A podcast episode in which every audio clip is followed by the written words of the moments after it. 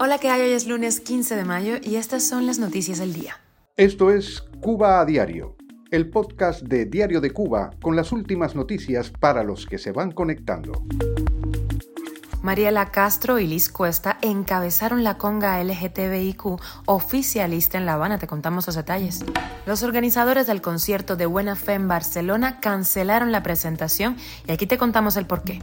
Hoy sale en Diario de Cuba otro programa semanal de los puntos a las IES, esta vez sobre conectividad y censura digital en Cuba.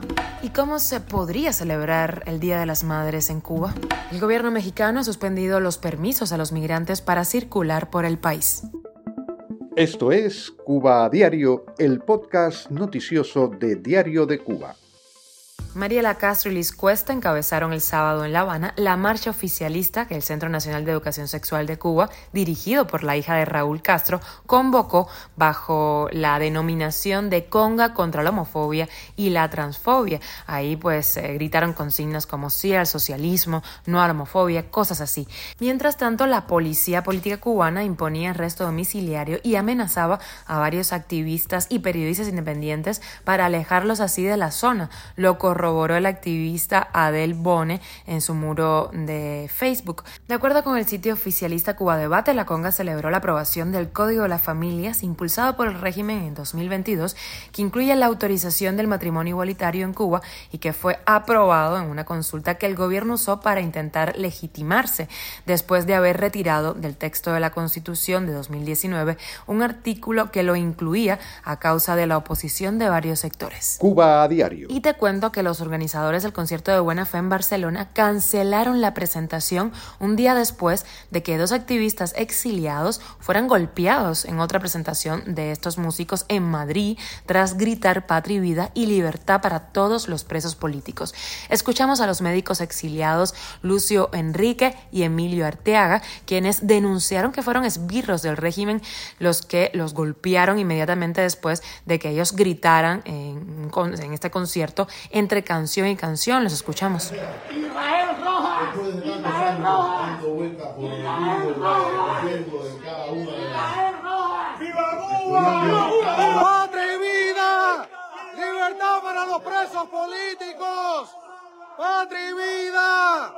¡Libertad para los presos políticos! Transmitiendo para todos ustedes.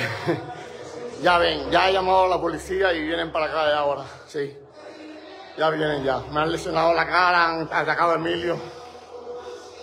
Pero ya llamamos a la policía. Hola, ya hemos, eh, hemos llamado a las autoridades españolas. Es que ellos creen que están viviendo en Cuba. Hemos llamado a la policía, han hecho lo mismo que hacen en Cuba. Lo mismo de Cuba. Golpearnos, nos han revolcado, nos han lanzado de, un, de una platea para la otra. Eh, yo revolqué como no sé cuántas mesas, una cosa increíble. Israel Roja dijo algo como no importa cómo piensen los artistas, si son de izquierda o de derecha, no se viene a eso, recalcó todo muy lindo cuando le pasa a él, pero en Cuba Rojas nunca ha salido en defensa de artistas que se oponen al régimen y por eso son reprimidos y encarcelados.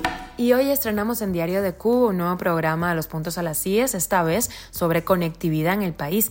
Esto a raíz del apagón masivo de Internet tras las protestas de Caimanera. Escuchamos fragmentos de lo que nos contó Norgen Rodríguez, fundador de Yucabyte. El retraso que hoy tiene la infraestructura de, de telecomunicaciones eh, tiene un fuerte trasfondo político. Si, si, vemos, por ejemplo, otro tipo de negocio, como es el negocio del turismo, nos damos que es un negocio que también le reporta ingresos al, al régimen, nos damos cuenta que, que, hay una diferencia abismal entre lo que se invierte ahí, ¿no? en la construcción de hoteles, y lo que se invierte en infraestructura de, de telecomunicaciones y, y, otro tipo de, de infraestructura, pero por, por, ejemplo esta específicamente, eh, le genera ingresos al país. A pesar de que le genera ingresos al, al, al país, al régimen, eh, no invierten todo lo que pudieran invertir ¿no? en, en, materia de telecomunicaciones, precisamente por el miedo que tienen a, a una sociedad totalmente conectada. Cuba a diario. ¿Y cómo celebrar el Día de las Madres en Cuba sin ofertas y con precios imposibles?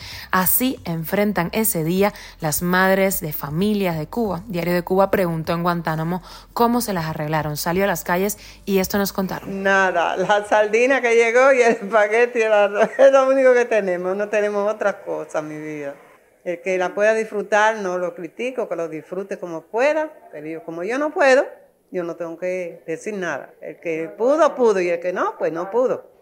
El pollo que lleva la OEA. ¿Y no lo guardamos para ese día. ¿Asar un puerco para No, no, que va. No hay, no hay recursos para asar un puerco. Ya usted sabe, la cosa está dura, pero bueno, le tenemos un almuerzo con el pollo que lleva la OEA, lo guardamos para este día y eso es lo que vamos a hacer. Nada, porque yo no tengo con qué hacer nada. Aquí no hay, no hay, tú no te puedes comer una carne, no puedes comerte nada. Yo no trabajo, yo no tengo chequera, no puedo organizar nada, porque no puedo salir a luchar el dinero. Nada, nada. Aquí es comerse lo que aparezca. Eh, metí en el cuarto ahí llorando, ya, es todo y el Instituto Nacional de Migración de México cerrará el paso a los migrantes, pues ordenó no otorgar más los permisos hasta ahora vigentes para transitar por el país y del que se sirvieron miles de cubanos en los pasados años, así como otros extranjeros que buscaban llegar a la frontera sur de Estados Unidos. La decisión se produce luego de que el gobierno de Estados Unidos pusiera fin al título 42 con el que se permitía la expulsión inmediata de extranjeros a México sin darles derecho a pedir asilo argumentando motivos de salud por el COVID-19. El titular de la Secretaría de Relaciones Exteriores de México, Marcelo Ebrard, aseveró que eh, con las nuevas medidas no se va a aceptar el retorno desde Estados Unidos de más de mil migrantes no mexicanos al día. Con permiso o sin él, las personas van a seguir transitando hacia Estados Unidos, pero ahora lo harán con menos garantías, advirtieron varias ONGs. Esto es Cuba a Diario, el podcast noticioso de Diario de Cuba, por Wendy Lascano y producido por Raiza Fernández. Gracias por informarte con nosotros aquí en Cuba Diario. Recuerda que estamos contigo de lunes a viernes en Spotify, Apple Podcast y Google Podcast, Telegram y síguenos en redes sociales. Yo soy Wendy Lascano y te mando un beso enorme.